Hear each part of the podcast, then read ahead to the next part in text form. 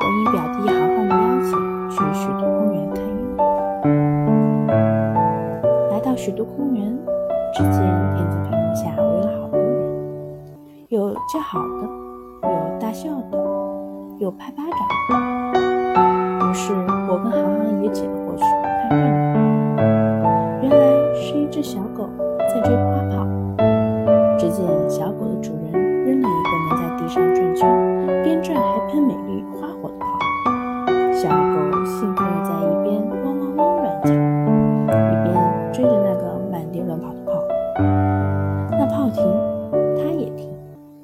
那炮跑，它也跑。它张开大口，好像要把泡咬个稀巴烂，害得我替它担心受怕。可它虽然追的架势很大，却总也不张嘴去咬泡，只是不停地追着泡，直到泡停下来一动不动，小狗才停下脚但是它仍不善罢甘休地围着炮狂叫，直到最后一个花火也熄灭，它才停止叫唤，用嘴放心大胆地叼着一个空炮回到主人身边。我想，这个小狗可能以为炮是从它主人那儿逃出来的小动物，它便一路追着炮，要把炮还给主人。可它不是傻瓜。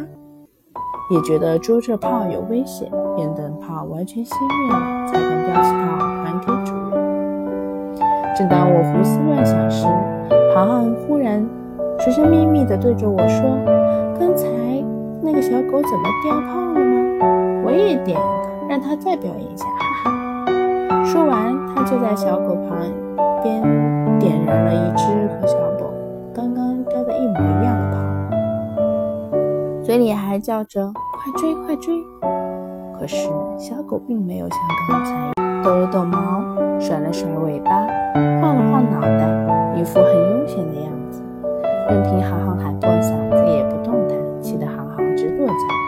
这时，小狗的主人喊了一声“豆豆”，小狗马上迈着小步子跟主人走了，只留下航航在一旁发呆。他小声嘟囔：“怎么会这样呢？”小狗为什么不追我的炮？我的炮难道和它主人的炮不一样吗？怎么会？可能这只小狗只在乎它自己的主人和自己家的东西。